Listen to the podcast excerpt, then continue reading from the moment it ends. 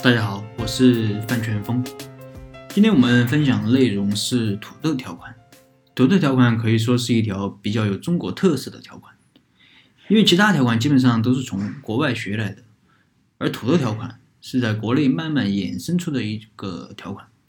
那也可以认为是国内首创的。那该条款之所以叫做土豆条款，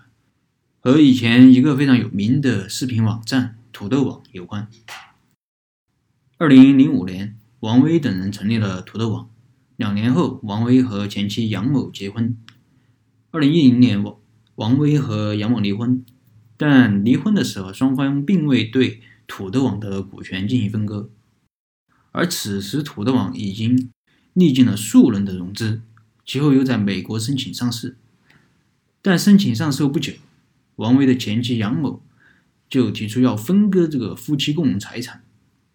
那法院啊因此冻结了王威的股权，土豆的上市也被迫终止。虽然后来王威和杨某达成了和解协议，那土豆网最终还是成功的上市了，但因为错过了最佳的上市时间，后来被同一时期的。同一时期赴美上市的这个优酷收购了。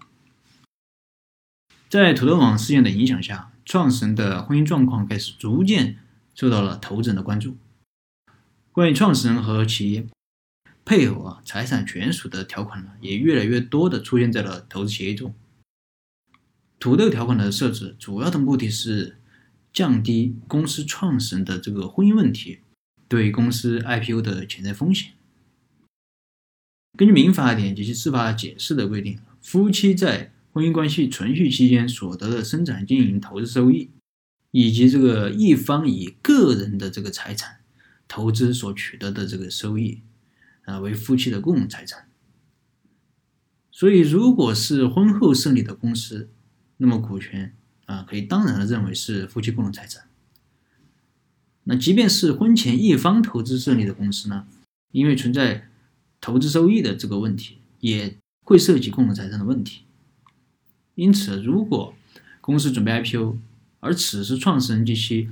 呃及其配偶如果因为这个婚姻导致这个诉讼啊，这很可能会对公司的 IPO 进展产生较大的不利影响。比如说，如果原本创始人张三是公司的实际控制人，他占股是百分之五十一，李四是二股东，占股百分之三十。现在张三要离婚，那张三的老婆要分走他一半的股权，那张三可能就会变成二股东，而李四就变成大股。那这个时候公司的实际控制人就可能会发生变动，那么这种情况呢，会对公司的 IPO 有一个很大的影响。即便公司它没有上市计划，如果因为离婚诉讼而导致这个创始人的股权被冻结，也会给创始人的股权运作带来影响。因为冻结后的这个股权，它不能转让，也不能质押。那么说了土豆条款的由来及其设置的目的，我们再来说一下土豆条款设计的啊，如何去设计这个土豆条款。从土豆网的这个事件到现在，土豆条款的设计是在一个不断发展中完善的过程。最初的版本是非常非常简单粗暴的。就是直接要求创始人披露其婚姻状况，以及要求创始人未经投资人同意不得结婚或者离婚。但这样的约定基本上是不受法律保护的，因为它明显违反了法律关于婚姻自由的规定。所以后来又出现了关于共同财产分割的约定。嗯，无论是以前的婚姻法，还是现在的民法典。均规定夫妻双方可以约定婚姻关系存续期间所得的财产的产权归属，所以投资人会要求创始人的配偶签署书面的协议，约定公司的股权为创始人的个人财产，且另一方在任何时候都不能对创始人的股权主张任何权利。那这样的约定呢是具有法律效力的，但是在实践操作时的时候，往往会遇到比较大的阻力。因为公司如果如果不上市的话还好，那一上市的话，股权的价值可能就是现在的几倍甚至几十倍。那面对这样巨大的利益诱惑，有多少人愿意主动放弃？即便是迫于无奈签了，那也会在无形之中对夫妻之间的感情造成影响。说不定不签大家还好，那签了反而大家就想离婚了。因此后来投资界对土特条款又进行了一定的改进。那怎么改的呢？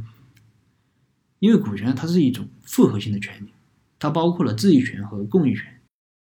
质益权是股东为了自己的利益而行使的权利，如这个利润分配请求权，也就是分红的权利，嗯，剩余财产分配请求权等等。那共益权是股东为了全体股东的共同利益而间接为自己利益行使的权利，嗯，比如说表决权。啊，提案权，那质益权和共益权是可以进行分离的。如果创始人的配偶他不愿意放弃股权的财产价值，那可以考虑退而求其次，只要只要求其放弃共益权，也就是放弃表决权、提案权等。那这种情况下，我们一般会在书面协议中约定，当创始人和其配偶离婚的时候，其配偶需要签署一致行动人协议。那保证与创始人一致行动，按照创始人的意志进行表决，或者是表决权委托协议，将其表决权委托给创始人行使。当然，无论是使用哪种方案，那我们都建议越早采取越好，因为越到后期，嗯，这个难度和成本、风险都有可能越来越大。那好了，今天的分享就到这儿。